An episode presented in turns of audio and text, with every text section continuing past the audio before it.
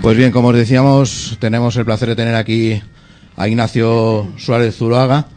Ignacio, muy buenas tardes. Buenas tardes. Lo primero, lo primero, darte las gracias por dos cosas. Por estar aquí y segundo, por llevar a cabo ese trabajo tan riguroso de España Fascinante, que yo creo que más de uno y más de dos nos hemos ido encontrando con esa cantidad de información que tenéis en una revista digital que nació con un propósito, que era dar a conocer ese gran activo patrimonial que tenemos en el país.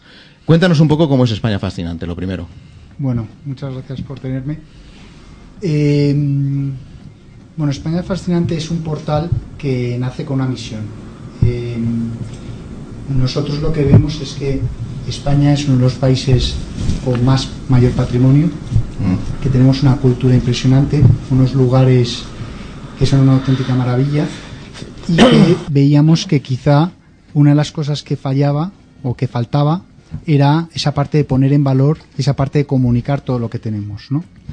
Eh, este, este portal surgió de un viaje, un viaje que hicimos, un viaje familiar que hicimos a Stonehenge. Entonces fuimos para allá toda la familia y, bueno, vimos que, era un sitio maravilloso, pero tampoco era tan especial, ¿no? Y empezamos a creer en lo nuestro, ¿no? Sí, empezamos a ver que decíamos, pero si es que hay un montón de sitios en España que tienen pues un patrimonio brutal y, y qué es lo que nos falla, ¿no? ¿Por qué Stonehenge todo el mundo lo conoce y la gente no conoce el dolmen de Guadalperal, por ejemplo, ¿no? Entonces, eh, nosotros lo que hacemos es que creamos contenidos digitales en todo tipo de formatos, artículos, vídeos, podcast, eh, guías turísticas, ilustraciones, lo que quieras, y lo distribuimos en nuestras redes sociales a nuestros más de 3 millones de seguidores.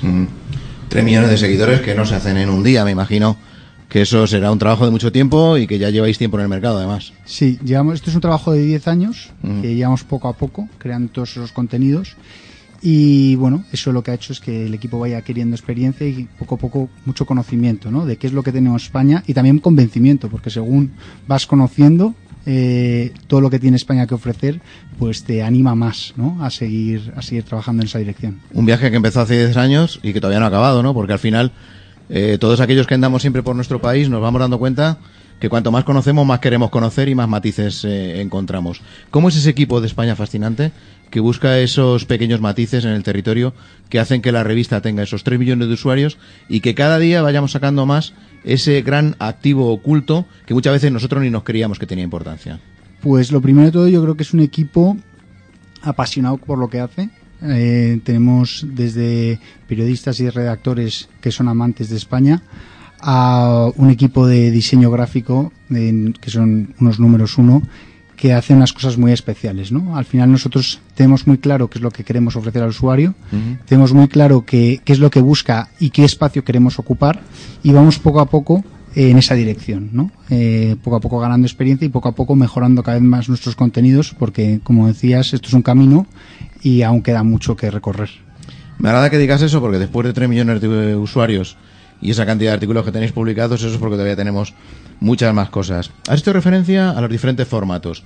Hace 10 años nace vuestra revista, en un momento en el que el papel ya empieza a encontrar cierto declive y en un momento en el que las revistas digitales se encuentran casi de manera incipiente, que nadie creía mucho y que el formato prácticamente era la traslación al digital de lo que era el formato papel, ¿no? Pero de ese momento a hoy ha cambiado mucho, ¿no? Porque has hecho referencia a un formato basado en el contenido especializado, en los podcasts, en el vídeo, es decir, que al final la tendencia es a que este tipo de revistas sea un, un multisoporte, ¿no? De información. Justo, es que lo has descrito perfecto. Es como nosotros vemos el futuro. Al final, la gente eh, hoy en día consume contenidos digitales de muchas maneras, ¿no? Está, está leyéndolo, pero también a veces, a lo mejor estás en el metro o yendo a tu trabajo, pero te gustaría también escucharlo, ¿no? También los artículos que hacemos también los locutamos, ¿no? Porque si quieres escucharlo de otra manera.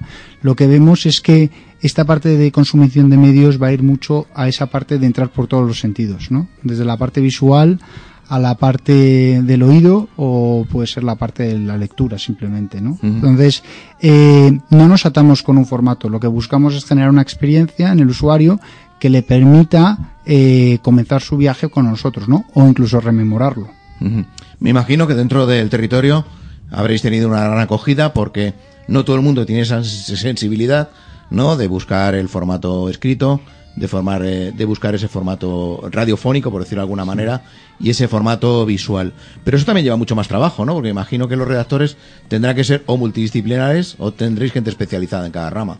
Tenemos a gente especializada en cada rama, pero todo el mundo sabe eh, un poco de todo, porque al final nosotros lo que entendemos es que nosotros no te damos un artículo o te damos un podcast, nosotros intentamos generarte una experiencia que va eh, que se puede consumir de diferentes maneras, ¿no? O que se puede, o puede ser complementaria, ¿no? Tú puedes ver un vídeo y también eh, y leerte un artículo, ¿no? Por eso ahora nosotros estamos muy enfocados en una cosa que nosotros llamamos las series, ¿no? Que es generar contenidos de entretenimiento muy enfocado en los viajes, ¿no? eh, de una manera que no sea simplemente voy a viajar, busco información, ¿no? Sino que voy a viajar, quiero entretenerme y disfruto también de este momento en el que me estoy informando.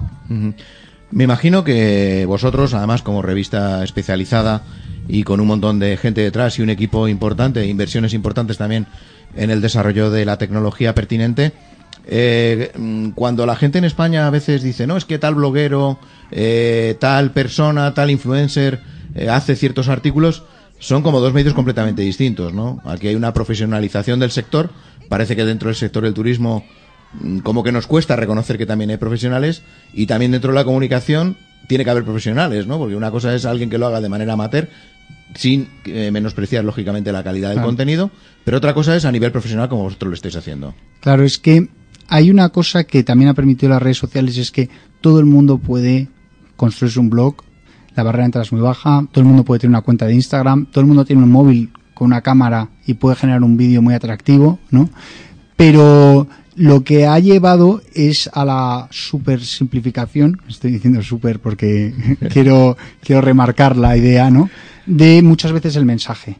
Entonces, eh, nosotros apostamos por otra vía, por una vía en la que buscamos una narrativa, buscamos un mensaje, buscamos cómo llegar a ellos, más que... Un eh, mensaje objetivo, ¿no? Porque sí, a eh, fin de cuentas un bloguero aporta su visión sobre un territorio. Claro, nosotros al final aportamos una visión editorial, ¿no? Eh, al final nosotros tenemos claro cuál es nuestra visión editorial y no es una versión personalista, va más allá.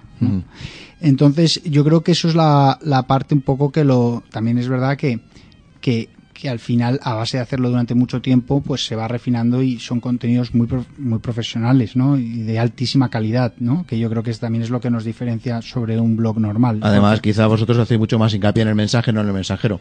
Justo, al final nosotros no somos nosotros no somos un perfil que te gusta ese perfil o te gusta esa persona y te gusta lo que hace, ¿no? Nosotros lo que buscamos es qué es lo que tiene valor este sitio, ponemos todo el foco en el sitio o en la gastronomía del sitio o en la artesanía del sitio, dependiendo de lo que queramos transmitir y eso es hasta donde nosotros. Nosotros somos, somos instrumentales.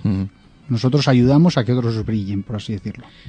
Eh, después de tanto tiempo y después de tanto contenido, me imagino que todavía seguimos viendo contenidos distintos o contenidos con diferentes matices, cosa que a lo mejor al principio no veíamos, ¿no? ¿Cómo es esa búsqueda de contenidos para la revista?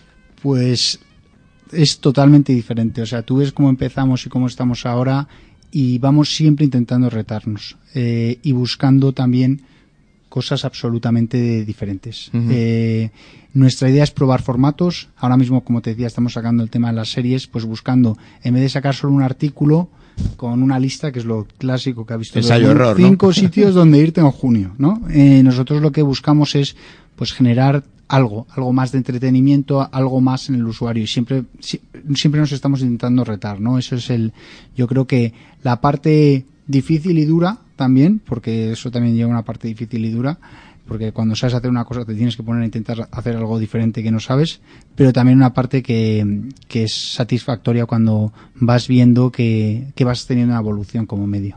Y cuando llegamos a este nivel en el que hay tanta interrelación, aunque sea a nivel usuarios, con el propio usuario final, valga la redundancia, ¿hay también posibilidad de que ellos eh, interactúen con vosotros a la hora de proponer contenidos o a la hora de, eh, digamos, eh, afinar el, el tiro, por decirlo de una manera un poco más eh, coloquial, con algún tipo de artículos? Claro, aquí nosotros, nosotros que no nos definimos como un medio clásico, nosotros nos definimos como una comunidad. Un sitio donde hay una interrelación directa entre las personas que nos consumen y nosotros, ¿no? Ahora, por ejemplo, acabamos de sacar una sección que se llama Embajador de mi pueblo, porque hemos pensado que quién mejor que hay de embajador que las personas del propio pueblo, ¿no? Y que ellos nos vayan explicando cuáles son sus rincones favoritos, cuál es su restaurante favorito, eh, dónde recomendarían a un extraño que, no sé, se tomaron helado, por Siempre todo el mundo quiere enseñar su mejor yo, ¿no? Claro. Y si hablamos de nuestro pueblo, pues lo mejor parte de nuestro pueblo, sin lugar a dudas. Y, y eso, intentamos tener siempre esa parte de, que bueno, mucha gente lo dice, pero yo creo que nosotros eh, para nosotros es algo muy dentro nuestro, de tener esa relación con, con los usuarios y que no sea solo un mensaje unidireccional, sino que sea una conversación. Y si queremos estar informados de todo lo que hacéis, me imagino que será muy fácil, ¿no? ¿Dónde entramos? Bueno, eh, podéis entrar en españafascinante.com, espanafascinante.com, porque la ñ no la, no la aceptan. Y luego seguirnos en las redes sociales, en Instagram, Facebook, bueno, tenemos Mi Escapada, Fascinante, Arte Fascinante, tenemos 40 redes sociales, o sea que no voy a estar diciendo todas. Eh, en YouTube, en todas las redes sociales, o sea que buscar España Fascinante, la red que os guste más, y ahí nos podéis consumir. Pues Ignacio, muchísimas gracias por haber venido a descubrirnos esa España fascinante dentro de nuestra España fascinante común. Y quédate aquí con nosotros, porque ahora hablaremos de turismo, que yo creo que algo, algo después de todos estos mm. años habréis aprendido. Sí, Muchísimas gracias. Vamos a poner un poquito de música, nuestro compañero nos la pincha desde el control.